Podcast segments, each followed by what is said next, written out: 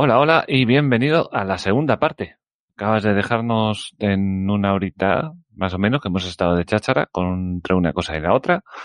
Y vamos allá con la segunda parte que vamos a empezar, aunque va a quedar un poco atrasado ya. Es que pasan muchas cosas, Alberto. Pasan la, la de Dios de cosas. O sea, yo creo que la, la profesión de, de periodista nunca fue tan fácil como ahora. Entonces, Ya te digo. Y tan, tan mal.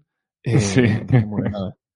Madre mía. Bueno, pues lo que de lo que queríamos hablar es de la como se hace en la película de Austin Powe- Powers y para los que no estén viendo el vídeo, entre comillas, sabéis así la reforma laboral, ¿sabes? Así. Y exacto. Y genial esa esa esa escena cuando dice, ¿cómo vas a llamar al rayo láser? Rayo láser, entre comillas. Está, está muy bien. Eh, nada, a ver, que me lío con mis cosas. Bueno, hablar de eso, de la, de la reforma laboral. Entonces he, co- he cogido una noticia de, del país. Es izquierdas. Sí, sí. Mm, Y voy a repasar nueve puntitos de que ponen aquí acerca de, de lo que quieren cambiar, que yo por lo que he escuchado por ahí tampoco son cambios muy locos. O sea, al final ha sido más el, el, la foto que, que, que, que hacer un cambio tal y como se prometía, ¿no? Porque decían que iban a ser los más lesivos. Bueno, primero iba a ser toda, luego son los más lesivos y luego, pues nada, no me han dejado más que esto. O sea, queda un poco así. Entonces, eh, eh, al parecer son 54 páginas con 5 artículos, 7 disposiciones adicionales, 8 disposiciones transitorias, una disposición derogatoria y 8 disposiciones finales, que, cuyo objetivo principal es acabar con la temporalidad. ¿Vale? Entonces, eh, punto uno, contratos temporales sí, pero de dos tipos. Claro. Eh, desaparece el contrato por obra y servicio. ¿Vale? Eh, los contratos de duración determinada se mantienen, pero eh, de dos tipos nada más. El estructural, que es por circunstancias de la, promo- de la producción y por sustitución de otro trabajador. Eh, el primero solo podrá extenderse hasta los seis meses de duración o un año si lo permite el convenio de la actividad que desempeñe. Esto creo que han hablado por ahí de que es el contrato fijo discontinuo de toda la De vida. toda la vida. Claro. El de toda la Claro. vida, ¿ves? O sea, le han cambiado el no nombre, lo le han puesto otro para IP. No, no, eso lo dice el BOE. Bien. Cuando, cuando es acabe ese punto, pausa. Y, el, y, y quiero meterme yo. Vale, vale. Bueno, aquí también pone el sector de la construcción, donde más ha utilizado los contratos por obra y servicio, modalidad ordinaria de contratación que pasará a ser de tipo indefinido. Una vez termine la tarea asignada, la empresa deberá recolocar al trabajador en otra obra. O sea, tienes que buscarte una obra para recolocar a la gente. Esto es la hostia. De ser rechazada esta propuesta o no poderse llevar a cabo, se extinguirá el contrato y el trabajador recibirá una indemnización del 7% calculada sobre conceptos salariales del convenio. O sea, ¿qué me estás contando? Sí. ¿Qué me estás contando? Aquí, Cuéntame, Alberto. eh, claro, es que el país, claro, es lo que dices tú. Sí, sí, sí. ¿no? Que decís todos sí, vosotros. sí, sí, sí, sí. Aquí hay tres opciones. Hay que las empresas, efectivamente, pasen a firmar contratos indefinidos o fijos discontinuos. Dos, que las empresas eh, busquen la forma de sortear la norma, que hagan la trampa, como siempre se ha hecho, pero ahora todavía más. Y la tercera opción. No te queda otra. hasta que dejen de ser efectivas, ¿no? Sí. Y la tercera opción, que esperen a ver cómo son capaces entre, se- entre que se deciden de una forma y otra, a ver si se lo pueden permitir, si no, a ver si hay forma de trampear, que el, el- la contratación se congele. Es decir, que se estanque la, el- la creación de empleo, ¿no? Esas son las tres opciones y eso, eso el país no te lo va Sí. a decir. No, no, no te lo va a decir. Además, eh, tampoco lo dice por aquí, creo, pero creo que tienen 90 días las empresas. Para ponerlo Claro, todo. o sea, Al que final, te dicen, va, son tres meses, va, son tres meses, cuidado. O sea, depende de lo que estés haciendo, a lo mejor te pilla el toro. O sea, si me dices que tienes un año, pues bueno, en un año es más maleable, ¿no? Lo puedes ir calculando, Sí, porque a lo mejor, eh, a mí me parece, sí, sí, sí, sí, completamente de acuerdo. Efectivamente, lo que, lo que va a pasar es que efectivamente la temporalidad va a bajar, pero a nivel estadístico. Que, Sí, sí, sí, ni más ni menos. Contratos de, de obra y servicio, que por cierto eran los, los contratos que yo, he tenido Mm. prácticamente toda la vida, han sido contratos Mm. de obra y servicio. Y, y aquí se me ocurre una. Y si yo tengo un problema con contrato de obra y servicio, o que me hagan un contrato de obra y servicio, lo que puedo hacer es simplemente ir a- junto al empleador y decirle, oye, es que no me interesa, hazme otro tipo de contrato. Ah. ¿Qué es lo que podría pasar? Pues que no le sale tan rentable a la empresa, le sale algo más caro, y por lo tanto diría, mira, está bien, pero hay otras personas que me aceptan este tipo de contrato y por lo tanto eh, no me interesa contar con tus servicios. Eso es lo que Exacto. pasaría normalmente. Pero en última instancia, en última instancia, el problema viene de que eh, ese sector concretamente no es capaz de absorber, vamos a decir, el talento o, o las capacidades ya desarrolladas de un, de un profesional que sabe hacer su trabajo mejor que la base, digamos, ¿no? Entonces, el problema no es el empleador, el problema es el sector que no es capaz de absorberlo. Eh, que el último, la el, el cliente último no lo valora o no le Hmm. interesa. No se trata de, Sí. si, de si el empresario quiere o no quiere, ¿vale? Entonces, ¿qué se podría el, hacer el cuando- empresario generalmente no quiere pagar poco. O sea, el empresario que quiere pagar poco es un empresario, bueno, sí, siempre hay algunos, ¿no? Pero en principio les pagaría más dinero a sus empleados. Si realmente se lo Si genera. pudiera, no, y si, claro, Claro. si pudiera, por supuesto, hombre, te pago, ¿qué más me da? Yo lo que pasa es que tengo que llegar a fin de mes también yo, no me jodas. Sí, sí, sí, sí. Igual, si doy Claro. un servicio de alto standing, pues evidentemente quiero un profesional como la copa de un pino que la voy claro. a pagar en condiciones. ¿Por qué? Porque quiero lo mejor. Pero si en mi Claro. sector vale cualquier cosa, porque el cliente último le vale cualquier Mm. cosa, y ahí también se puede hilar con el tema de la carne, ¿no? Si el consumidor le vale cualquier cosa, también va a comprar carne de cualquier tipo. Pero eso es otro tema. Sí. Hilado. Eh, entonces, ¿qué puede pasar cuando fuerzas la situación? Es decir, vale, pues a partir de ahora no se pueden poner contratos de obra y servicio. Por un lado, sí, es cierto, se puede hacer la trampa. Y por otro lado, ¿qué es lo que puede pasar? Que eh, esa base básica de trabajadores que antes valían, ahora no van a valer. ¿Por qué? Porque ahora la gente capacitada que antes no iba a tener esas condiciones, Mm. ahora van a acceder a esos puestos. ¿Quién va a ser el perjudicado? La gente que no tenga esa capacidad, es decir, gente eh, nueva. Sí, normalmente al final es, es siempre lo mismo. La gente nueva que no va a tener la oportunidad de desarrollarse porque esos puestos laborales se lo van a llevar siempre los mismos. Sí, Entonces, los que ¿cuál ya problema? experiencia y te aseguren una persona que trabaja y sabe hacer. Exactamente. El problema va a ser el mismo. Simplemente que el sector o determinados sectores no, simplemente no son capaces de absorber esa, Mm. esa eh, capacidad laboral de una Claro. forma o de otra. Entonces, Sí, desarrolla, permite que Claro. el sector se desarrolle, exacto. Sí, sí. pero así, muy a bote pronto. Ujú. Bueno, el segundo punto son que solo 90 días para situaciones previstas, es decir, para cubrir esas vacantes dispondrán de un periodo de 90 días para contratar a un trabajador a lo largo del año.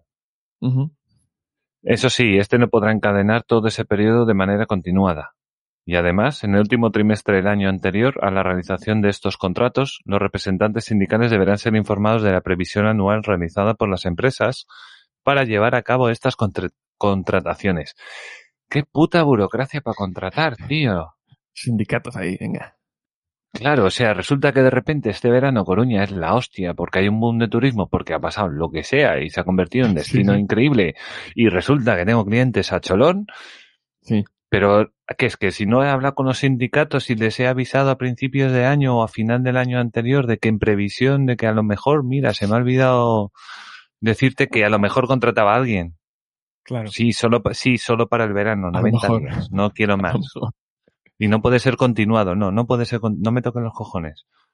O sea, Eh, de repente lo que tendrás es ese flujo enorme de turistas que simplemente no podrán disfrutar de ningún tipo de servicio. Llegarán, mira, lo siento, no hay habitaciones, mira, lo siento, no puedes comer Mm, Sí, no hay mesas, no te dan mesa. trabajo, no, no te dan los camareros, no puedes absorber Vale. todo ese servicio.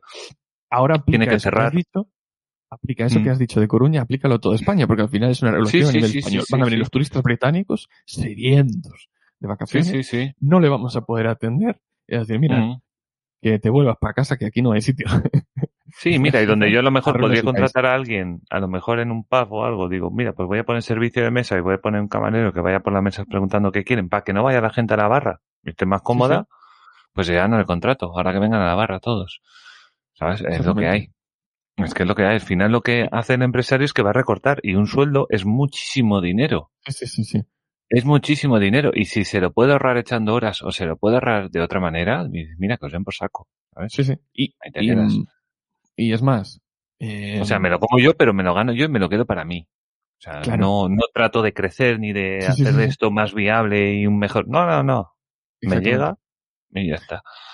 Y yo, yo sé que me repito, pero qué maravilloso sería, por ejemplo, yo ahora digo, mira, voy a acabar el programa, de grabar el programa y digo, pues tengo tres, cuatro orillas ahí muertas, que me llama aquí el, el socio del bar, lo que sea, vamos para allá, que me haga un contrato de cuatro horas, o lo que sea, un contrato por hora y servicio de un día, y venga. Sí. ¿Por qué? Pues porque hoy me encuentro ocioso, Mm. no tengo ganas de hacer gran cosa, pero tengo ganas de sacarme un dinerillo porque quiero hacer un regalo, porque pasado mañana tengo un cumple y quiero hacerle un Sí. buen regalo, o llevarme a una persona de, pues, escapada. Y, Mm. Oye, al final todos salimos ganando, ¿no? Pero Pues no sí. se puede. No se puede. No se No, puede. no, no, contrato no por cuatro puede. horas. No, no, y que te dice, no, calla, que es un jaleo. Luego, a- después hay límite de contrataciones a lo largo del año. Que todo O se sea, llega un momento que tú, que tú contratas, tú vas contratando, por lo que sea, que trabajas de cierta manera, la gente se te ha ido, la gente no vale, o lo que sea, Ujú. tratas a más gente, ya te empiezan a meter palos, Hacienda, ¿eh? Sea, también hay límites por ahí, que mucha gente no lo sabe, pero dice, hijo, a ver, No, yo creo que no es, no es, claro, no es, no es plato de buen gusto de ningún empresario tener que andar cambiando el personal.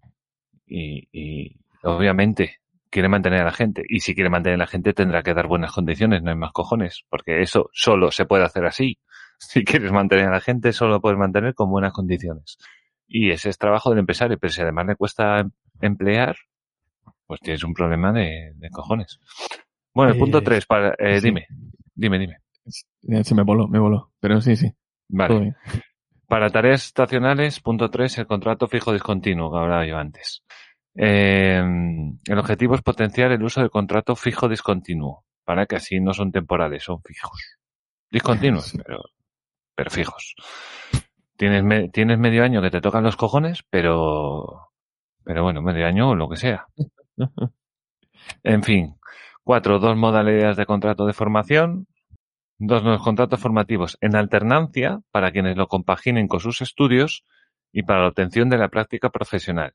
Al primero solo podrán optar estudiantes de hasta 30 años y durante un tiempo máximo de dos años. Su jornada laboral no podrá ser superior al 65% en el primer año y al 85% en el segundo. Por ella recibirán una retribución adaptada al convenio que no podrá bajar del 60% el primer año y del 75% el segundo. O sea, no me toquen los huevos. O sea, eh, ¿podré pagar a que me salga a mí de los huevos? O sea, lo que yo quiera. Dentro de, De dentro de nada, verdad. tendremos listas y, y tú, para contratar para tu restaurante, tendrás que... Las que- hay. Hay listas. Claro, hay, hay, hay un sueldo fijo. Lo que pasa que con No, esto no, los empresarios que hacen... Ay, perdón, me estaba yo colando. Perdón, me culpa. Pero imagínate, imagínate. Digo, listas en plan como cuando hablamos de empleo público. Es decir, tú tienes una lista y tú eres un restaurante y quieres contratar, pues tienes que ir a la lista del ayuntamiento y tienes que coger simplemente la- las personas por fila, por orden de fila. Si está fulanito no sé qué, pues tienes que contratarlo a él, porque es el que viene siguiente en la lista. Por orden de llegada. lista. Que resulta que ya lo conoces y tienes una mala relación por lo que sea, lo que hay. ¿Quieres contratar? Lo coges. ¿No quieres contratar? Esperas a que se mueve la, la fila y ya contratarás más tarde. Imagínate. ¿no? Que todo pase por, por ese sistema público. Qué fuerte. Sí, sí, no, yo lo veo, ¿eh? Yo lo veo. Yo, yo lo veo. Yo lo veo, yo lo veo. Bueno, punto 5. Subcontratación según el convenio de actividad. Claro.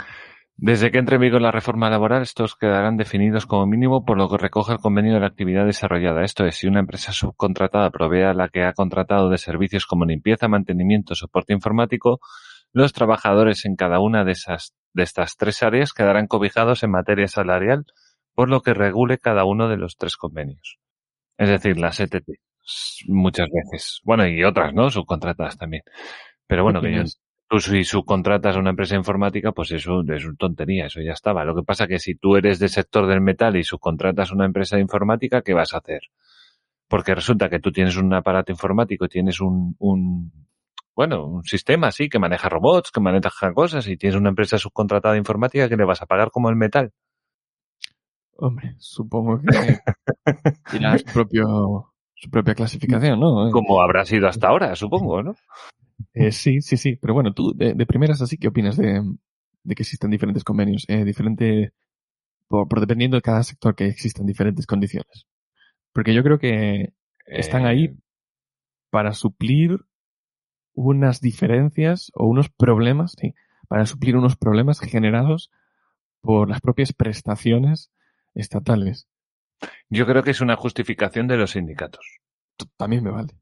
Sí, Eh, porque ahí al, al final en un convenio lo que tienes ahí pues son tus derechos y bueno y obligaciones y demás y tu es tu pequeña constitución, ¿no? Digamos ahí. Con lo que tienes que cobrar, lo cobrar por hora, a partir de qué hora es de noche, o sea, ahí Claro. te pone todo. El uniforme, te pone todo, te pone todo. ese, ese tipo de cosas que podrían ser absolutamente negociadas de, de tú a tú, ¿no? Es decir, mira, yo Pues voy a sí. trabajar de noche, mira, no me apetece, te cobro tanto, no sé qué. Oye, que este es una, un, un trabajo de alto riesgo y por lo tanto pues voy a ir por tanto, o no sé qué. Mm. O mira, que está muy bien, pero yo como... Esa es otra. En, en trabajos igual por obra y servicio donde se trabaja poco, pero cuando se trabaja se genera mucho. Ahí el problema muchas veces viene por las prestaciones sociales, ¿no? Porque como vas a trabajar pocos días, eh, el paro te va a contabilizar como que no has generado suficiente. Entonces, te jodes porque a los 15 años de mínimo no vas a, no vas a llegar a cobrar la pensión. ¿Qué, ¿Cómo se ajusta eso? Bueno, pues que cada día trabajado pues cuenta como dos o tres. Ese tipo de ajustes son Mm. ajustes para solucionar problemas que las propias prestaciones estatales están generando. Es decir, si no Sí. existieran esas prestaciones, como en este caso último es eh, la prestación del paro o la prestación de, de jubilación, es decir, la pensión, si no existiera esos servicios eh, servidos por el Estado con sus limitaciones estúpidas, no existiría ese problema. ¿Por qué? Porque yo negociaría con el tipo, porque yo tendría mi sistema de pensiones privado, o tendría mis ahorros privados. Claro. Entonces, no tendría que existir esos convenios. No, a ver, el convenio al final es, ya te digo, yo creo que es justificación de los sindicatos, porque, porque sí, a ver, si, si todo el mundo sabe más o menos lo que se cobra en cada sector. A ver, Sí. más o menos, claro. Y yo puedo tener mucha experiencia, pero ser malo en, en algo. O sea, puedo tener 20 años de experiencia de cocina, pero no sé hacer pulpo a la gallega, por ejemplo, po- porque se me da mal, porque la vida es así y a veces no te sale todo, ¿sabes? Y se me da mal. Pero aún podría exigirle dinero, claro, pero bueno, eso depende de lo que valorara el tío. A lo mejor dice, tío, es que somos una pulpería, ¿sabes? Es que a mí que sepas hacer foie gras, pues me tira de un pie. Claro. Claro. Yo a ti no te pago nada. De porque- alto Claro. standing, dice, ¿no? Sí, sí, sí, no, vamos, que vete con tu cocina a otro lado. Claro, no, ese tío no pagaría ni un duro por mí. O sea, nada, nada, Claro. nada. Claro, entonces eh, el convenio, el convenio final es una aliada en un, eh, en un país como España, porque al tener tanto paro, lo que hacen los empresarios es que se agarran a ese sueldo mínimo. O sea, ¿cuánto te pago lo que dice el convenio? ¿Cuánto dice el convenio? Tanto. Punto. Para casa. ¿Qué sabes hacer? Claro, yo te ofrezco. Claro. No, que sea- no, no, no, pero tú que eres ayudante, ¿no? Ayudante, no sé qué, no sé qué, no sé qué. Pa. Te tienes que callar la boca. Bueno, siempre puedes negociar un poco, ¿no? Pero ahí ya tienes que, vamos. Para bien y para mal se ajusta. ¿eh? Sí, si vas a un sitio que mueve pasta, que mueve gente, que sabes que es famoso, yo que sé, que, que hay jaleo, pues lo mismo sí. Pero, bueno, es, es una trampa. O sea, al final es una trampa. que voy a esforzarme más. Claro. Total. Estoy en mi Claro. categoría, ¿no? Pues sí. A ver, ¿qué más? Equilibrio en la negociación colectiva.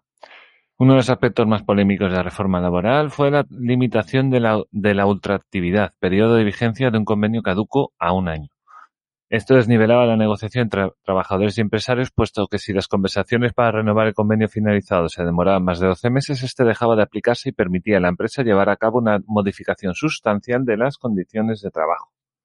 Entonces, ahora lo que han hecho es que si se agota eh, esta negociación, pues eh, se mantiene. Entonces, sigue, sigue sujeto. Sigue sujeto. Sí, sí.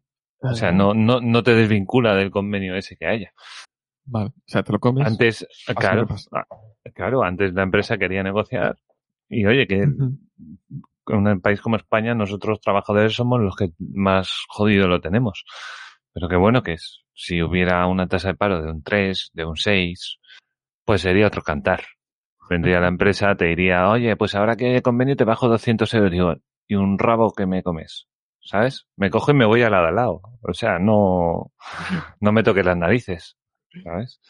Eso es lo ideal, ¿no? Que haya esa Sí, sí, sí. elegir. Claro, es que es lo, lo mejor. Sí, sí, sí. Sanciones más caras para... dime. Dime, dime. Eh, una, una, una anécdota más, ¿no? Mm. Eh, que estoy cansado de, de, de ver, de decirlo yo y de escuchar, ¿no? Eh, de cómo pueden ser, porque a veces te quedas flipando de algunos Sí. negocios que tienen eh, personas a cargo, supervisores a veces, porque son cadenas o lo que sea, completamente inútiles.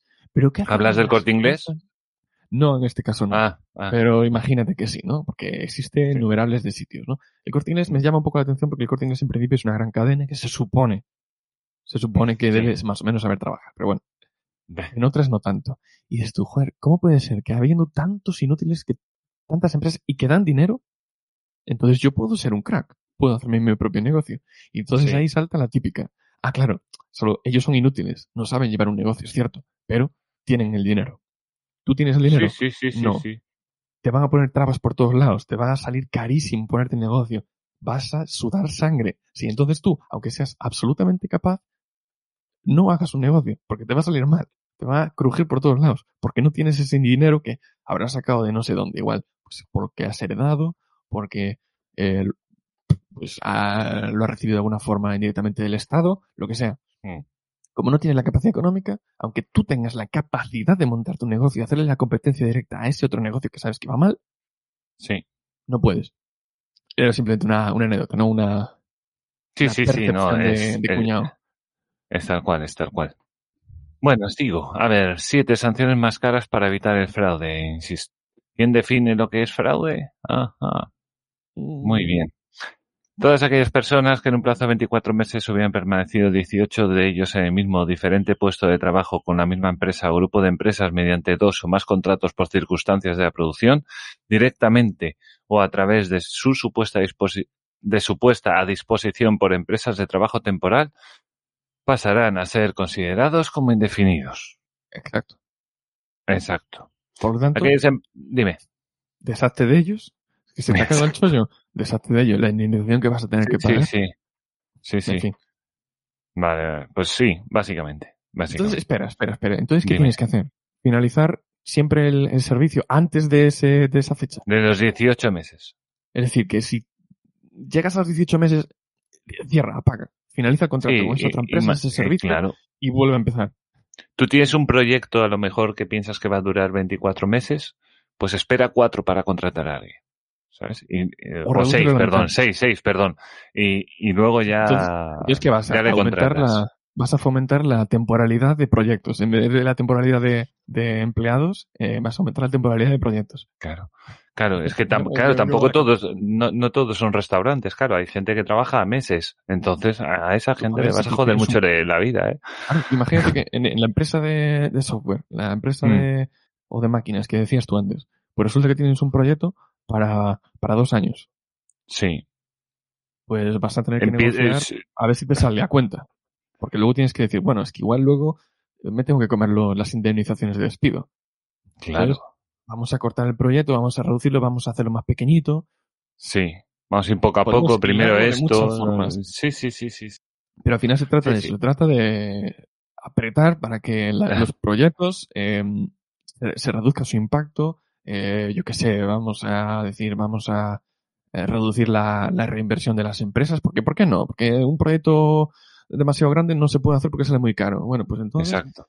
eh, Sí, sí. incentivamos o sea, que es- se reduzca la inversión. O un montón Claro, de cosas. claro. ¿no? Sí, sí, bueno, como esto, como empresas como Dragados o empresas de, de, de, de obras, dices, no, es que me voy a comer no sé cuántos fijos, que me tengo que buscar Claro. otra obra, que si, si no tienes, Es, Es que es muy grande. Y si Es desde el es gobierno muy nos grande. lo hacen constantemente, es decir, mira, la incertidumbre año tras año cada vez es mayor, y digo, hostia, ¿cómo voy a hacerme un plan de aquí a dos años cuando no sé ni lo que va a pasar? Porque desde el propio gobierno me están constantemente poniendo dudas. Sí, sí, sí, sí, sí. Sí, sí, sí. Y el- cada vez el están metiendo más, claro, cada vez están metiendo más, más movidas. Bueno, mira, pone aquí, aquellas empresas que den de baja un trabajador temporal que haya desarrollado su actividad en un periodo inferior a 30 días recibirán un sobrecargo en las cuotas de la seguridad social de 26 euros por cada una de las bajas que realice. La Ah, penalización es creciente, de forma que para un contrato corto de 10 días sería de 26, pero si el tiempo de trabajo cubriera, eh, se cubriera con dos contratos de 5 días, sería 52 euros. ¿Vale? Va por contrato. Sin embargo, la medida que busca forzar el cambio de paradigma en la contratación es el incremento de las cuantías recogidas en la ley sobre infracciones y sanciones en el orden social, Madre mía, en el orden social, es que cada vez que pones social me entra el... De- desde la entrada en vigor de la norma, las infracciones por uso indebido de contratos temporales se aplicarán por cada trabajador afectado en lugar de por empresa y se elevan de 8.000 a 10.000 euros en su grado máximo. O sea, que si eres rico, puedes pagarlo. Puedes hacerlo. Esto es lo típico. Eso es como lo de aparcar. ¿Te acuerdas, no? Lo de la hora. Si tienes dinero, podrás aparcar. Si no, no. Las propias multas también. Si tienes dinero, puedes asumir Sí, multas. eh, ¿no? puedes ir a 200 por la autopista si puedes Claro, pagarlo.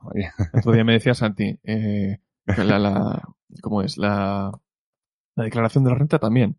Si eres pobre y te da a devolver, el Estado ha estado eh, financiándose con tu dinero. Mientras que si tú eres rico y la, y la declaración te da a pagar, has podido disfrutar de ese dinero que luego tienes que dar más tiempo, con lo cual sale ganando el rico. Eh, sí, que la verdad que de- igual le ha metido juguetes- interés y le ha, y le ha salido bien. Claro, claro, claro. Entonces, al final es un poquito, eh, eso- esas pequeñas trampillas y tal, al final, eh, con la tontería, a quien benefician al final es al rico. Un montón Pues de sí. ellas. Un montón de ellas.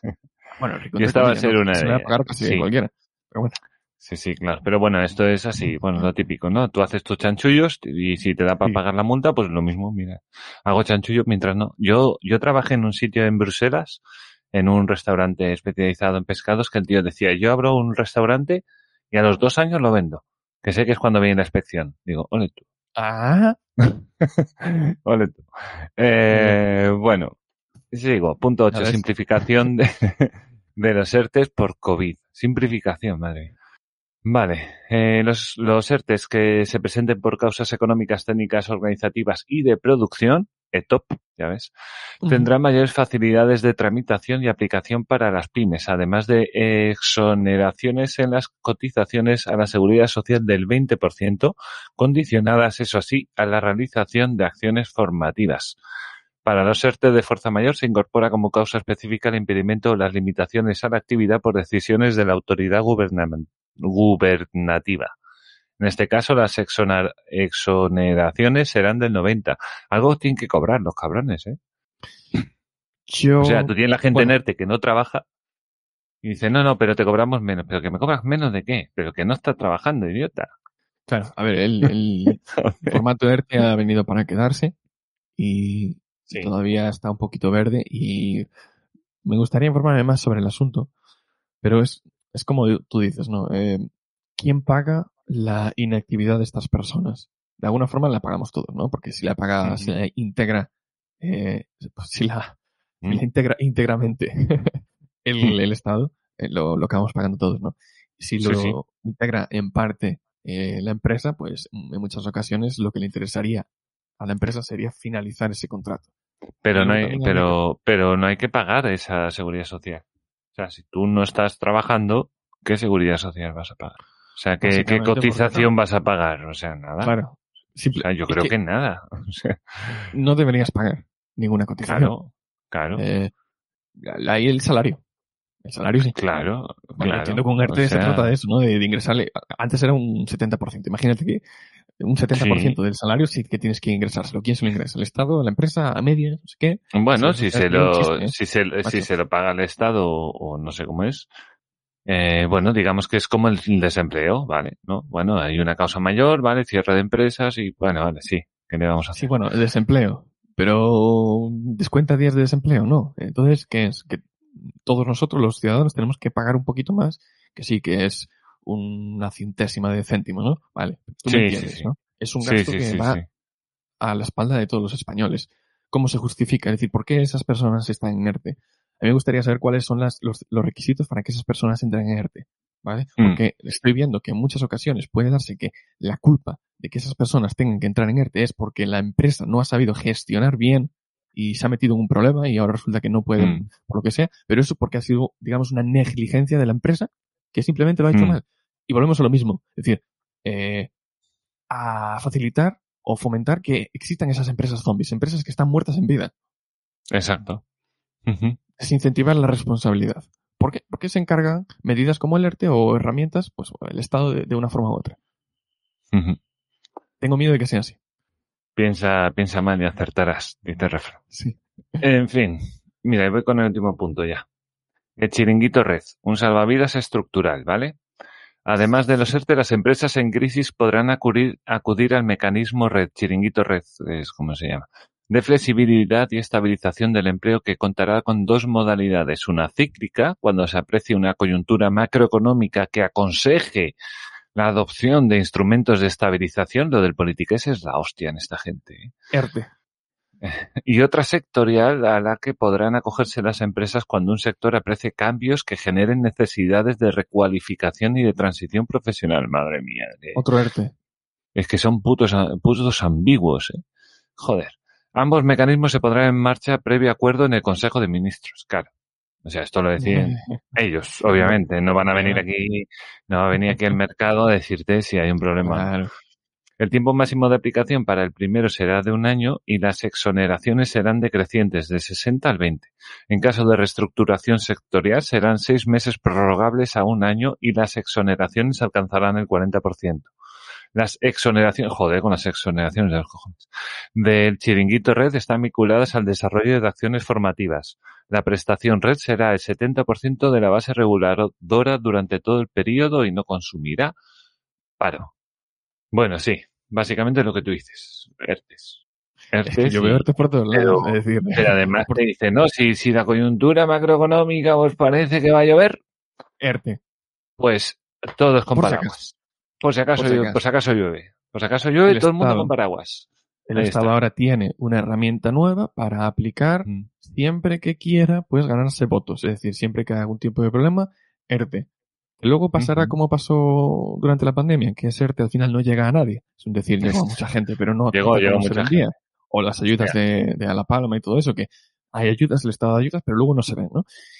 Entonces, herramienta, ERTE, ERTE, ERTE, ERTE. ¿Y qué es el problema que veo? Otra vez, a zombies. Y eso no era lo que decía, ¿quién era mm, el jeque o, o un árabe de estos, que decía, Ah. mi padre eh, iba en camello, yo voy en, en Mercedes, mi hijo irá en Mercedes, Sí. no sé qué. Y, decía que eh, tiempos difíciles generan eh, personas eh, fuertes, competentes. Eh, personas Sí. fuertes, competentes, generan tiempos fáciles y los tiempos fáciles generan personas eh, débiles. Y luego las personas débiles lo que generan es tiempos difíciles. Y es un ciclo constante. Entonces, si tú tienes Mm. eh, empresas zombies y estás fomentando y estás facilitando herramientas por todas partes para que el Estado y al final todo se reduce en eh, desincentivar la responsabilidad de las empresas, lo que vas a tener es una calidad, un sector empresarial pobre. Y eso lo que va a Sí. hacer es generar tiempos difíciles. Sí, sí, sí, sí. Porque al final estalla. Eso al final estalla y, y te va comiendo, te va comiendo, te va comiendo y al final, claro, es lo que tienes una masa de gente. A ver, ¿cuántas empresas no podrán usar esto? O sea, imagínate que, que ahora todas las empresas de coches podrían hacer esto. No, es Claro. que el sector macroeconómico, pues ya ves tú, no hay chips, no hay coches. Pero eso no pasaba con las, con las cajas, las cajas de ahorro. que se habla- Eh, Bueno, muchísima gente eh, quejándose de el sector bancario, ¿no? Que Sí. no tienen por qué hacer las cosas bien porque saben que va a venir el Estado a rescatarles. sí, No se puede aplicar a todo. El sector automovilístico que tú has dicho Claro. no tiene por qué hacer las cuentas bien, no tiene por qué tener un, una caja de, del por si acaso. Que saben Sí, que va a venir el Estado y les va a quitar el peso de tener que pagar todas las cotizaciones y tener y el- peso de tener que, eh, que pagar sueldos Mm, si llega el momento en el que no haya petición de, de pedidos y en vez de tenerlos Claro. parados se va a encargar el Estado. Por lo tanto, ¿para qué voy a tener esa sí, caja sí, de que se ocupe él. Que se ocupe ocupe el él. Estado. Claro. Por lo tanto, hagamos está. las cosas de cualquier manera. Gastemos, gastemos, gastemos. Venga, da igual. Sí, sí. O sea, ahora la mano en la caja. Da igual. Da igual, hombre, ¿qué más nos da? ¿Qué Mete a toda la familia y enchúfalos a todos. Inútiles. Ahí Eh, está. está- que- mira, que tiene mi sobrino inútil. Mételo en la empresa, no pasa nada. Le pago un sueldo de, de alto funcionario. de- bueno, perdón. De Sí. alto cargo de, de 80.000 euros al año. Y ya está, y a vivir. Sí, sí, sí. Y después resulta que, claro, cuando eso explota, pues de repente tienes pues, millones de parados. No hay trabajo, porque no hay trabajo real. No sea, el mercado no va solo. no serán o sea, parados, no es que el parados. mercado va solo. Si cae una empresa, cae por algo. Hay una Sí, sí. razón para que caiga. Y si surge una empresa, es una, surge una oportunidad de que haya, haya trabajo y pueda ir gente a trabajar. Pero obviamente yo tengo que meter ahora, imagínate que digo, bueno, tengo 300.000 euros para montar un negocio, yo no monto nada. Me compro oro. Yo me compro oro y ya está. ¿Sabes? Que voy a montar aquí. Un camino una tortuoso. casa, ¿no? me van a subir, pero... sí, sí, claro, a ver, es, es un locurón. Es un locurón, sí. Como tú dices, es, es ERTES y, y, y crear un chiringuito.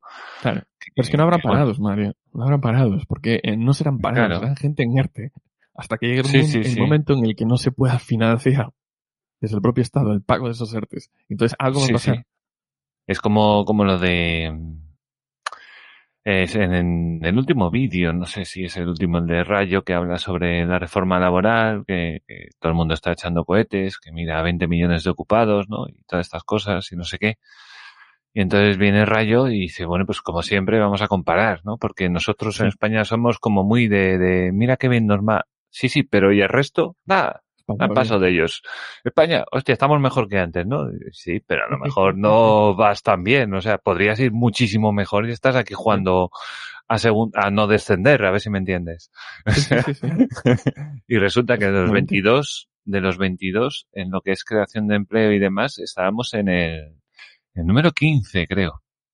Te, di- te digo yo que... De vuelta, de vuelta al empleo y tal, y, y Sí, sí. con los datos del paro y demás. Que eran Y, si quitas el empleo, y si quitas el empleo público, que eso es una tela también, creo que bajamos hasta el 19. No sé qué puesto era. Bueno, si eran 22, yo sé que si quitabas el, el empleo público, eh, había seis países solo por debajo. eh, peor Ah, bueno, puede ser, puede Seis ser. países. Sí, es verdad, seis países. Es verdad, es verdad, es verdad. Eh, puesto 16, 17, por ahí. Entonces, sí, sí, comparativamente, sí, en España, pues muy mal, muy mal. Pero bueno, se podía estar peor, que es la forma española de verlo todo, ¿no? Perdón, española. Igual, Sí, sí, que claro, claro, es como... Sí, sí, sí. Eso es muy de Galicia, sí, sí. Qué deprimente. Sí, nunca llovió que nos campara. Venga. Entonces, Un poco de ambición, joder. Eh, sí, sí, sí.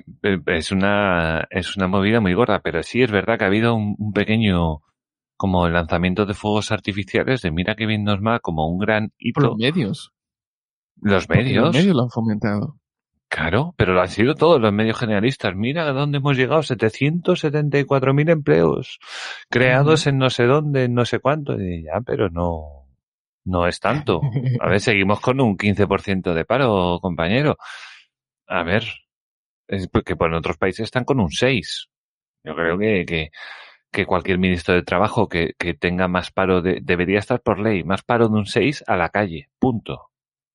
Directamente a la calle. Tu objetivo tiene que ser como máximo un 6. Y en cuanto suba No, a un ver. 6,1, a la calle. Tampoco es eso, ¿no? No. Es decir, eh, Un mes de cárcel por cada punto. un ministro de trabajo pues puede verse sometido a determinadas circunstancias que no es capaz de, de controlar, ¿no? El ministro de trabajo es simplemente un ministro. Lo que, lo que, es decir, que no se puede medir el trabajo o la eficiencia de él.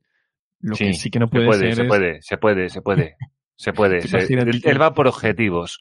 Nada Sí, de sí, por ideo- No, objetivos. pero tú imagínate que el propio presidente del gobierno te sabotea, ¿no? Entonces, al ¿Por final no es culpa tuya. Es un decir, todo puede pasar, hay muchas circunstancias. Y además, Pero ese es su problema, Sí, sí, compañero. bueno, también hay que darle claro. un periodo, ¿no? Es decir, tú no puedes arreglar un, un país en, en seis meses. No lo puedes arreglar No, en seis no, meses. no, no, claro. Eh, Pero se tiene que decir- ver, o sea, si tú me dices, si tú vas de un 15, ves que va bajando, ves que va bajando, bueno, sí, le das seis meses, no está en un trabajo. 6, está en un 8, bueno, Claro. pero está bajando. Sí, Venga, sí. te damos tres Bueno, meses más. Venga, pues de vale. todas formas, somos bastante conscientes que quien, a quien tenemos ahora mismo es una persona totalmente incapaz. Eso es más que evidente. ¿Tú crees? Eh, creo que sí. Vamos, eh, sin fundamentos lo digo, pero Sí, sí, me da la nariz que, que sí, que, que, Sí, que sí. tiene, que tiene, hablando, hablando de esto de, de, de empleo, eh, estaba pensando ahora lo de, lo de David, que comentó ahí en el grupo de Telegram, Ujú. Que, que tiene una empresa de limpieza y que tiene a 18 sí. trabajadores, 18 trabajadores sí, sí, sí. de baja por el COVID. Y claro, y que yo le planteé, joder, pues al final, al fin y al cabo tienes 18, bueno, no sé si están, no sé cuántos son asintomáticos, ¿no? Pero suelen ser la mayoría, sobre todo con esta, la Omicron no, no te hace mucha cosa. Te hace más la tercera vacuna que, que, Sí, que la sí, sí, Omicron, sí. la verdad. Entonces, eh, pues, pues imagínate de los 18, porque tengas 12 perfectamente hábiles para trabajar Sí. y que no los puedes llevar. No los puedes llevar. ¿Cuál es la alternativa? Eh, ¿Contratar? Sí. Vale, pues ahora no Porque claro, porque esta gente te dice, no, pero ponlos en ERTE. No, no es ponlos en ERTE. Es que tengo que, tengo que trabajar. Claro. Tengo que hacer eso. No le puedes decir al cliente, no, no lo voy a hacer. No, como los tengo en ERTE, no, porque el tío lo siguiente que va a hacer es llamar a otra empresa de limpieza. Claro. Por eso tú decías, bueno, Directamente. no sé si eras tú, a, eh, solucionar, a ver qué se podía solucionar con una ETT. Sí, yo soy muy de ETTs porque yo trabajo en ETT. Y me parece que cubren un, un- un aspecto del mercado muy guay, que es el de trabajo, o sea, empleados rápidos, o sea, dispuestos a trabajar y, y siempre con una base de, tra- de una bolsa de, de empleados para, para tirar, ¿no? Ahí siempre hay, pues yo qué sé, pues de todo, ¿no? Fontaneros, camareros, cocineros, eh, de todos los sectores.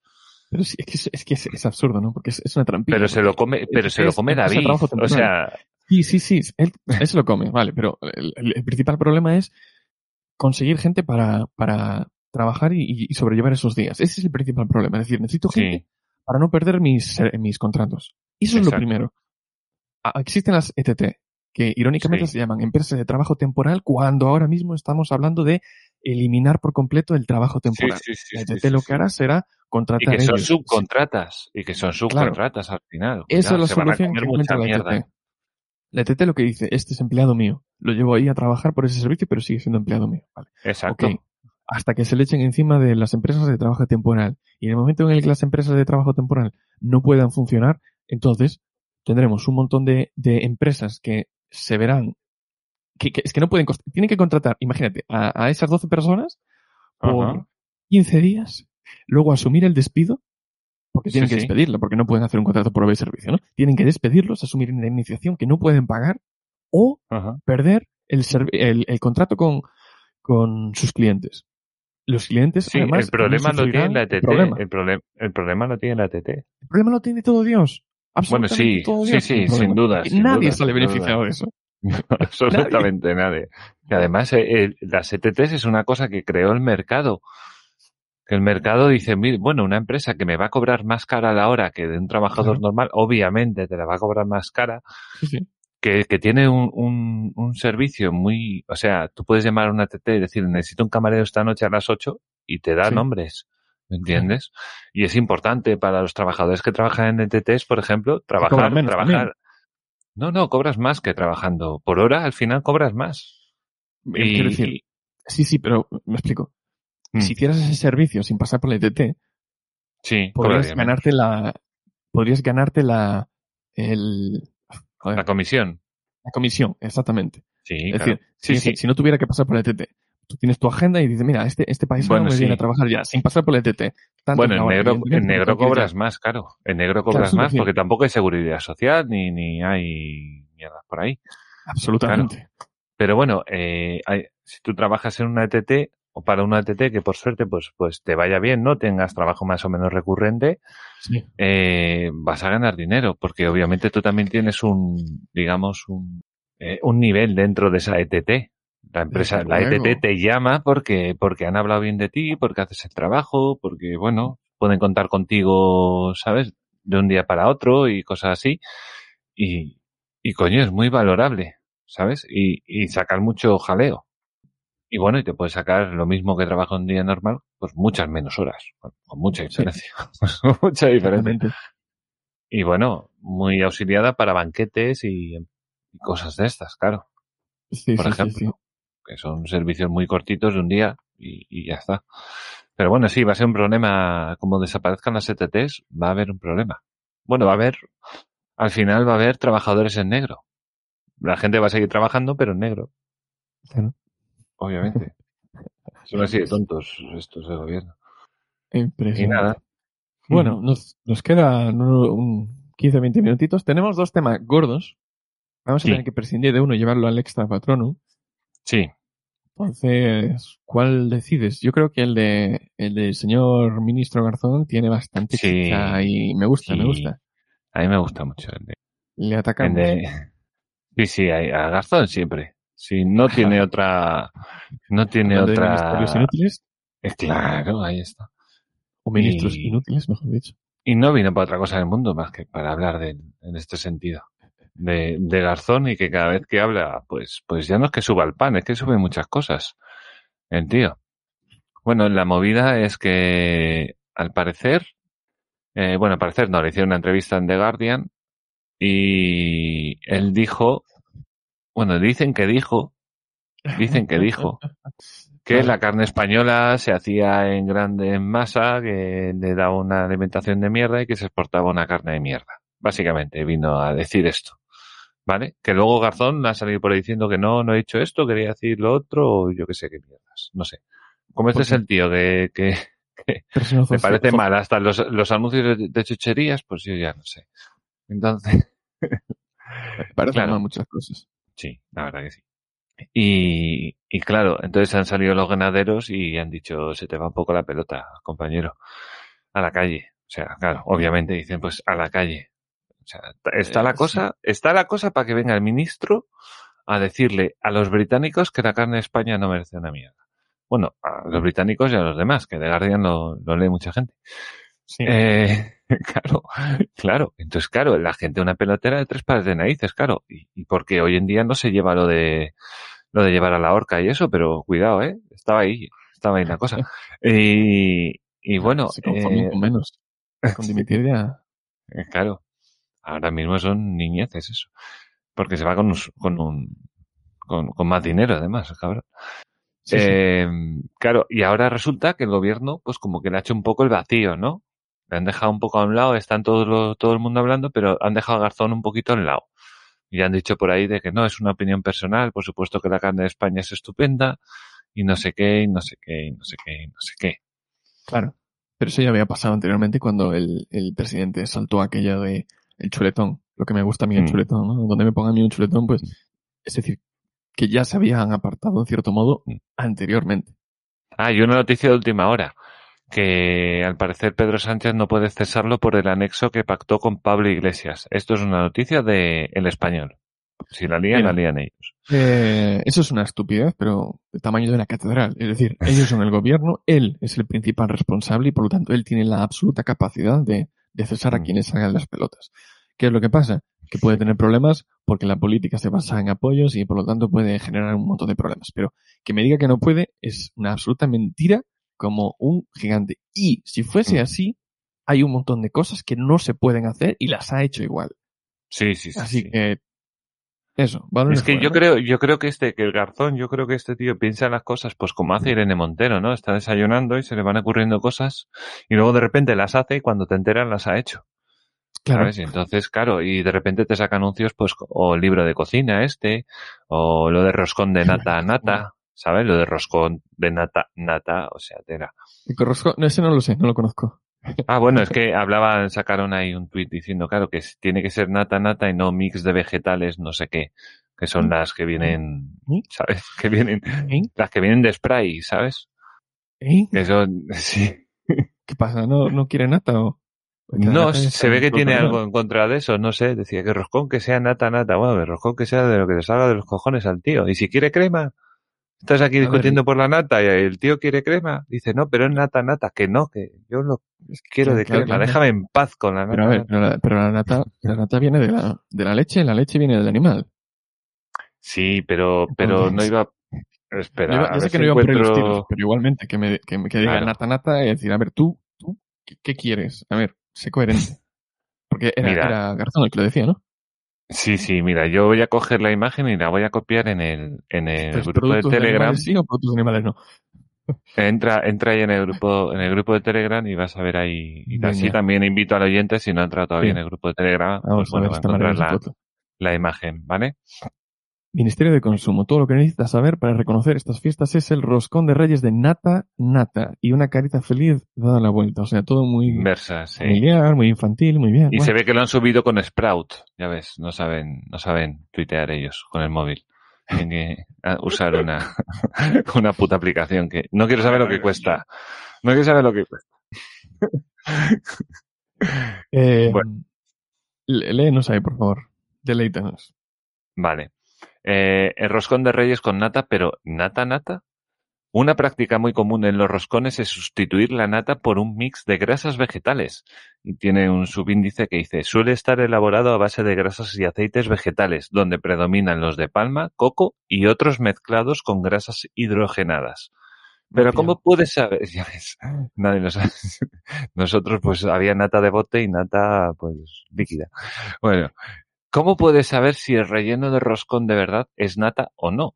El porcentaje de nata. Comprueba que en la etiqueta aparezca nata, entre, aquí entre comillas, como ingrediente único de relleno, se mostrará como un porcentaje del total de roscón, ¿vale? Debe estar hecha a base de leche de vaca. Puede llevar azúcar y algunos aditivos conservantes y estabilizantes. Si contiene aceites de palma de coco u otras grasas vegetales, no es nata, es un mix de grasas vegetales. Yo me he quedado un poco sorprendido con eso de debe estar hecha a base de leche de vaca. Sí, yo también, Yo o con, sea, con mi absoluta ignorancia desconocimiento de, sí, ignorancia acerca de de, natas, ¿no? ¿De dónde viene la nata? Si no, la nata, nata. ¿eh? Ana. A ver, pero bueno, habrá, a ver. Sí, claro, la nata de leche de vaca pues viene de leche de vaca. Yo no sé si puedes hacer nata con leche de oveja. ¿Por qué? Ah, Porque vale, nadie la hace. Pillado. Nadie- Vale. no sé, no sé si no tiene porcentaje de grasa suficiente o yo qué sé. O sale muy ser, caro porque ser. tiene poca grasa o, o lo que sea. Sigue siendo leche, ¿no? Vale. Era Sí, leche, de vaca. No, no, es de leche. claro. O a lo mejor es muy líquida, yo qué sé, o la de cabra o, o- a ver, yo qué sé. Totalmente. Pero o la como dices materna, tú, yo qué ¿no? sé. Si quiero crema, pues quiero crema. Si quiero nata sin comillas o nata descomillada, pues la cojo. Sí. Claro. Claro, a ver, que yo qué sé, yo compro un roscón, a ver si me entiendes. Confío en una tienda y creo Sí. que va a estar bien. Si no me gusta, pues no lo compro más. Me va a dar igual si es un mix vegetal o es del otro, porque a lo mejor es un Sí, sí, mi- sí. mix de ve- vegetal de puta madre y me encanta. ¿Sabes? Y le digo, le pueden dar Sí, por sí. saco a la nata. que eso, formas- eso pasa muchas veces. Eso, eso es una, una pollita más, desde luego. Eh, Sí, sí, sí. de todas Sí, formas, el- la situación actual viene por el tema de las macrogranjas. Sí, exacto. Y yo le, Exacto. le, le digo al señor ministro eh, que más que dedicarse a soltar perlas por los medios, que es lo que le gusta hacer a él, a su Mm. ministerio, que debería dedicarse, que si realmente le importa lo que dice, porque ya estoy un poco Mm. confundido con si quiere o no quiere productos provenientes de los animales, no lo tengo nada claro. Si realmente le importa lo que dice, lo que tiene que hacer es trabajar sobre una alternativa, en este caso a las macrogranjas, eh, o, o para la para la producción de carne en general, ¿no? Eh, De todo. Sí, sí. no se trata de macrogranjas, sí, sino granjas o lo que sea. Y, y es que es, tan, es tan sencillo como el día en el que exista una alternativa asumible, porque se ha puesto a trabajar y ha conseguido una alternativa, eh, ¿dejará de ser un problema? Pues porque ya no se consumirá carne, porque existen alternativas más interesantes y, y no sé, es que la sensación que me da es que aquí en. España y ya, ya en Europa, pues, da- dadas las circunstancias, porque ya- Europa ya es un chiste, ¿no? Eh, Que la, Sí, la eh, política no va es lo que era, ¿eh? No, chorradas. no, no es, no es lo que era.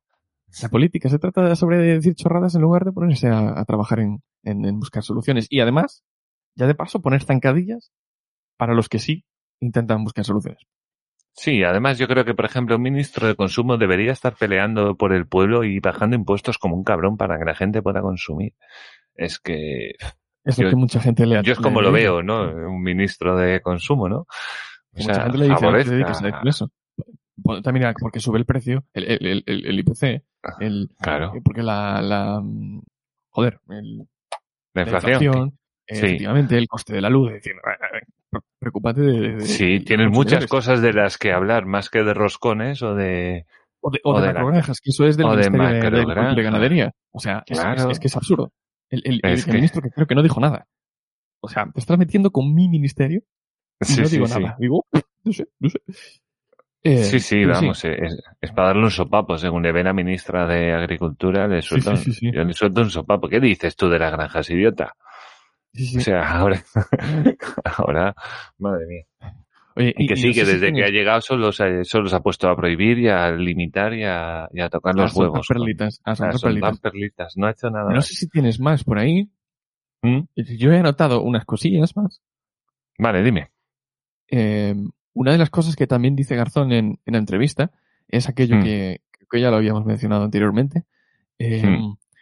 Eh, la cruzada contra las, las críticas recibidas en verano, cuando, cuando se inició la cruzada contra el sector cárnico, eh, decía que la mayoría de estas críticas provenían de hombres que sentían que su masculinidad se, ve- se vería afectada por no poder comer un trozo de carne o hacer un asado. Eso es lo que él decía, ¿no?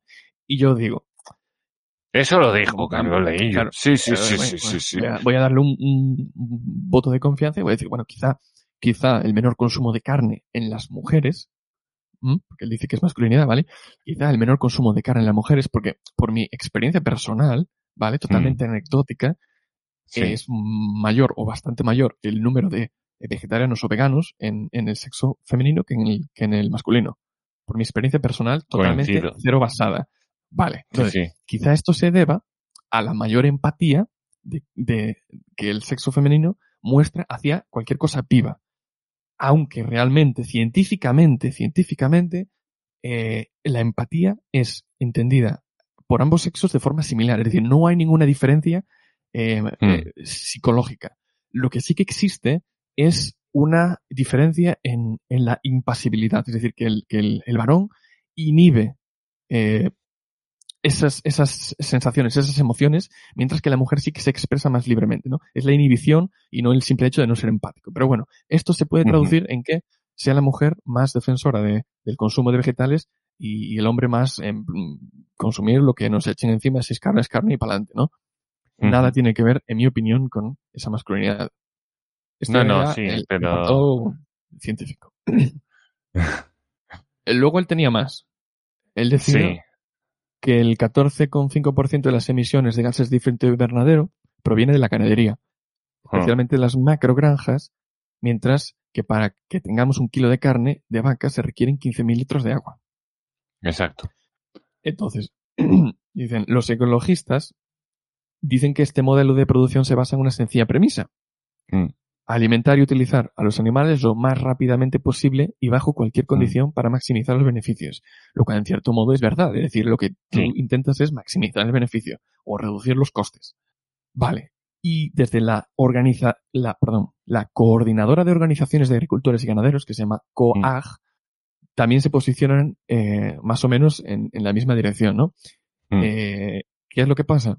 Que por un lado, los ecologistas, principalmente Greenpeace, tienen una credibilidad cero, que ya sabemos que se inventan absolutamente cualquier cosa para, eh, para defender Dan una bastante postura. pena últimamente, sí. Una vez los conoces, dan bastante pena. Eh, que- hay esta postura que hay que defender. ¿Qué hacemos? Nos inventamos una historia y, y venga, y decimos que es verdad y ya está. Exacto. Bueno, es, es, es una, es muy lamentable que la COAG pues, se posicione en, en favor de, de las opiniones de cero basadas de este tipo de organizaciones, ¿no? Entonces, lo que dicen, lo que es seguro, lo que, perdón, lo que seguro nada tiene que ver es el manejo de los animales de una macrogranja con el de una explotación familiar, donde hay una relación intrínseca del ganadero con el cuidado de los animales. En una macrogranja se pierde absolutamente toda relación entre la persona y los animales. Que esto lo decían eh, el responsable de, de la COAG, ¿no? Eh, que puede ser hasta cierto punto correcto, hasta cierto punto, ¿eh? que, hay, Sí. que hay granjas y granjas. ¿Eh? que son impersonales, digamos, ¿no? Son, son- Claro, hay absolutamente Vale. de todo. Claro. ¿Cuál es el problema? Yo personalmente no encontré información suficiente. Podría haber hecho una búsqueda muy exhaus- exhaustiva, pero me llevaría mucho tiempo. Es decir, me gustaría saber más, más sobre el tema, pero lamentablemente, eh, donde tú puedes encontrar en Google rápidamente información sobre el tema son panfletos y panfletos.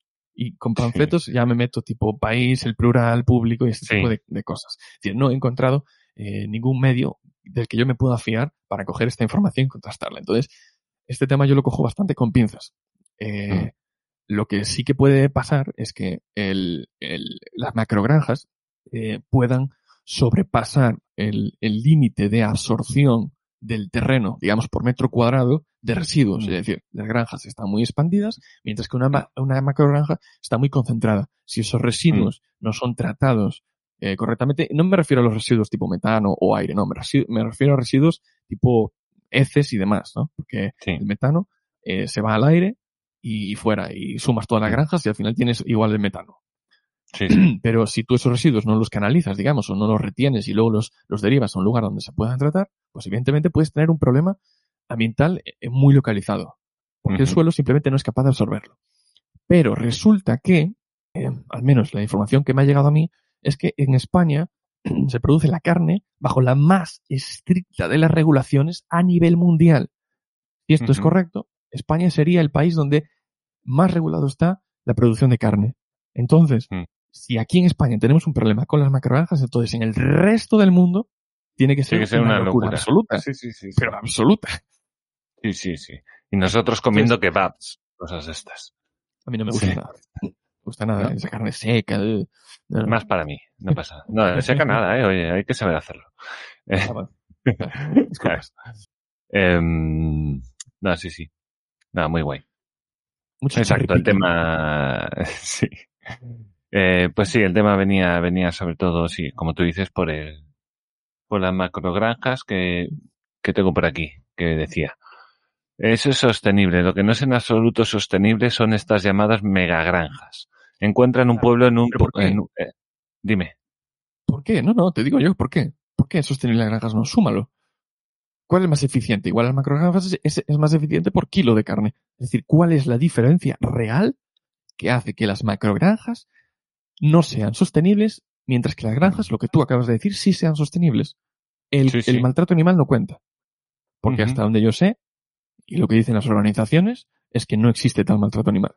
Entonces, si quitas eso, Bueno, está la Ya, tú sexta con eso claro. ahora. Cuidado, que está la sexta La sexta- ahora. Eh, La sexta se basa en chorradas que igual le dice Greenpeace que no tiene ningún fundamento, le dice tal y viene la sexta y lo saca como tal. Es decir, que Sí, sí, sí. a mí ponme pruebas fehacientes de que eso ocurre.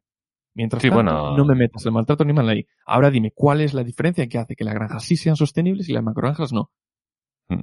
Bueno, yo voy a seguir con lo que dijo él, ¿vale? Que es lo que, bueno, es, es la traducción que, que sale en TheGuardian.com, al parecer. Encuentran un pueblo en un, eh, poco, eh, un poco despoblado de España y ponen 4.000, 5.000 o 10.000 cabezas de ganado. Contaminan el suelo, contaminan el agua y luego exportan esta carne de mala calidad de estos animales maltratados. El ministro también señaló un informe reciente que encontró que 20 empresas ganaderas son responsables de más emisiones de gases en efecto invernadero que Alemania, Gran Bretaña o Francia. Bueno, eh, esa es la traducción que sale, que sale ahí. Megagranjas, o sea, esto ya es como, como, wow, no sé. No sé, no me da la imaginación para una granja tan grande. Gases de efecto invernadero. Evidentemente van a producir más macrogranjas que granjas pequeñas. Sí, sí, sí, obviamente. Hazme la división por kilo de carne producido. Sí, sí, sí. carne- No, más rica o más, más, evidentemente, porque, de verdad, hay que dejar una cosa clara. Granja no significa nada. Hay granjas de todo tipo. Hay granjas donde el animal puede estar de viviendo una caracoles. forma, Hay granjas de y caracoles. granjas de caracoles. Es decir, Claro. que hay de todo. Entonces vamos a puntualizar una diferencia. La Hmm. carne de determinadas granjas donde el animal se trata como un raja, probablemente de las mejores calidades de carne. En una macrogranja, normalmente lo que se busca es producir más cantidad aún, aún con una calidad razonable y bajo Mm. unos estándares que en principio son muy estrictos. Entonces, en última instancia, quien decide dónde se produce es el cliente último, el que va al Claro. supermercado o a donde sea y compra una carne u otra. Mm. Y normalmente aquí somos bastante tacaños. Yo personalmente Sí, sí, sí. eh, en, en, en mi casa se consume una carne de relativa calidad, relativa, quiero decir. Hay supermercados donde hay mejor carne y peor. Eh, nosotros compramos en una carnicería donde hay una carne relativamente bastante buena. sí. Pero Que sepas que no Nahuel me apoya, que sepas que Nahuel me apoya en lo del kebab. Un abrazo, Nahuel. soy, soy yo un culto de, Sí. de carne de kebab, ¿no? Eh, bueno, Mm. eh, admito que es, es, es, es, anecdó- es anecdótico, ¿eh? No me he puesto Sí, a sí, comparar. sí, sí, no, kebab de ya lo sé, ya lo sé, que es la coña, no te preocupes, no te preocupes. sí. Eh, entonces eso. Sí, sí, no, seguramente a ¿por los qué? datos, a los datos por, eh, como tú dices, ¿no? Por cabeza de ganado, eh, porcentaje seguramente, pues, pues como tú dices, tiene muchos controles y, y una mega granja, pues, como tú dices, al final, seguramente no, no produzca tanto como puede producir una granja normal donde, Eh, Probablemente eso esté más es- optimizado una macrogranja que una granja. Claro. Pero claro, eso claro. sí, eso sí, eso sí, contando siempre con que se cumplan las regulaciones. Me refiero al, Sí, eh, a la canalización o a la, a la gestión de los residuos, ¿vale? Las Vale. macrogranjas que no cumplan con esa gestión de residuos no deberían estar dentro del debate, porque quedan automáticamente excluidas. ¿Por qué? Porque damos por hecho que las macrogranjas cumplen esas eh, regulaciones. Esto hay que dejarlo claro. No Bueno, Bastos dice que. Bastos, Bastos dice que siempre que hay que ir a comprar, desconfiando.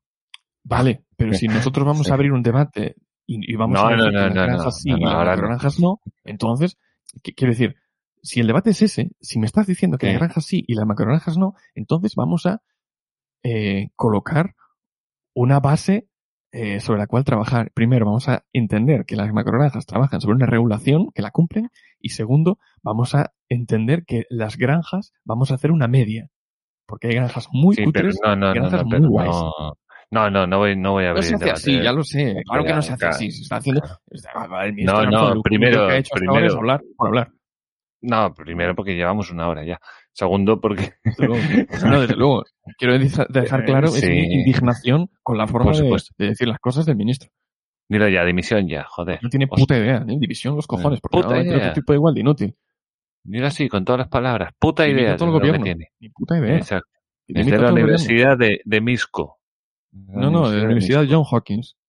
Sí, exacto. Por detrás, por la puerta de atrás. Entonces, eh, nada, ya está. No, a ver, si hay mega granjas, Sí, pues será porque hace No, falta, porque oye, mira, yo tengo carne en el supermercado y lo agradezco. Perfecto. Ya, si son necesarias mega granjas, pues bueno, pues, pues son necesarias mega granjas. Yo no soy ganadero, no voy a decirte ahora, yo qué sé. Claro, claro. Pero bueno, por supuesto, no estamos en contra de, de las mega granjas. Las siguientes son las ultra granjas, cuidado. Eso ya suena un poco más. Bueno, eso ya peta, eso ya es toda la provincia de, de, de Álava llena, es una granja. De ovejas. Bueno, hostia, imagínate qué, qué peñazo. De, de pavos reales, ¿te imaginas? Pavos reales. Ahí, glu, glu, glu, glu. glu. Millones de, pablo, de pavos reales. Glu, glu, glu, Qué horror. Qué. Yo, yo no querría trabajar ahí. Bueno, pues nada, vamos a ir dando por finiquitado este capítulo.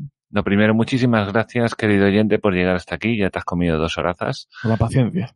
Te lo mereces, por favor, no, no te olvides de darle al like. Te mereces darle al like. Te lo mereces. Eh, Sí, año nuevo, hábito nuevo. Darle al like. Ahí está. y bueno, y comentar, si queréis comentar algo sobre los kebabs o las mega granjas, pues siempre está abierto el debate. Eh, muchas gracias también a la gente que se ha pasado por aquí por el Telegram, que ahora mismo anda Nahuel por ahí, le mandamos un abrazo. Luego también se ha pasado Guillermo, ha pasado AMN también por aquí. Es que hoy hemos grabado a las 12 de la mañana y se nota que la gente está, está trabajosa, está trabajosa. Sí, sí, normal, normal, normal. Eh, bueno, nada, pues lo de siempre, muchas gracias a Enki Brandi, muchas gracias a Alberto, arroba, mejor no digo nada, acabado en H en Twitter, ¿alguna cosita más? Eh, no, no, solamente decir que vamos ahora con también temitas interesantes y que ya sabéis. eh, A poquinar. Si no, no lo escucháis. Yo me encargo de eso, no lo escucháis. Decirlo. Vale, vale. No, sí, sí, extra patrono no ahí viene interesante porque, porque sí. Porque- porque ¿Qué mejor razón que, que porque sí? Nada, aprovecho también recordar lo de lo del programa en en iVoox de, de Guillermo, de, de los colegas cubanos que, que se van juntando en Twitter Spaces, que se llama Movimiento Liberal, está en iVoox. Desde aquí, por supuesto, todo el apoyo del mundo. Espero que les vaya muy bien. Y espero poder hablar con Guillermo sobre el podcast per se. Luego ya, porque hablamos también de los historiadores que manda él, pero bueno, no sé, yo creo que primero voy a hacer uno con él, normalito, Sí. a ver qué tal, cómo lo ve, cómo se siente ahí llevando la batuta. Y, y bueno, y nada más, pues nada, que paséis muy buena semana, que os veáis los minutos del odio hoy sábado, que es cuando sale el programa. Y nada, pues con esto y un bizcocho, nos escuchamos en el siguiente. Chao, chao. Adiós.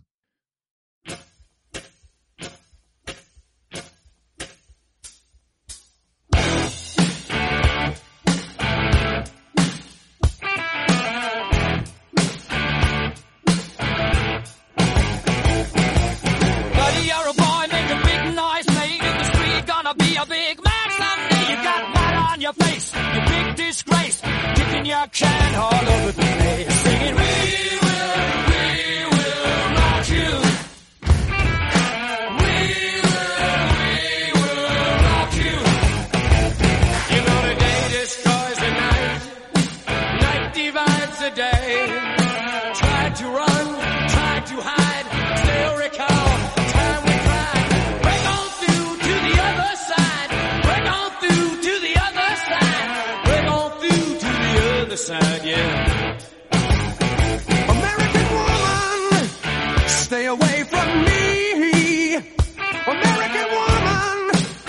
Mama, let me be. American woman. I said, stay away. American woman. Listen what I say. I saw him dancing there by the record machine.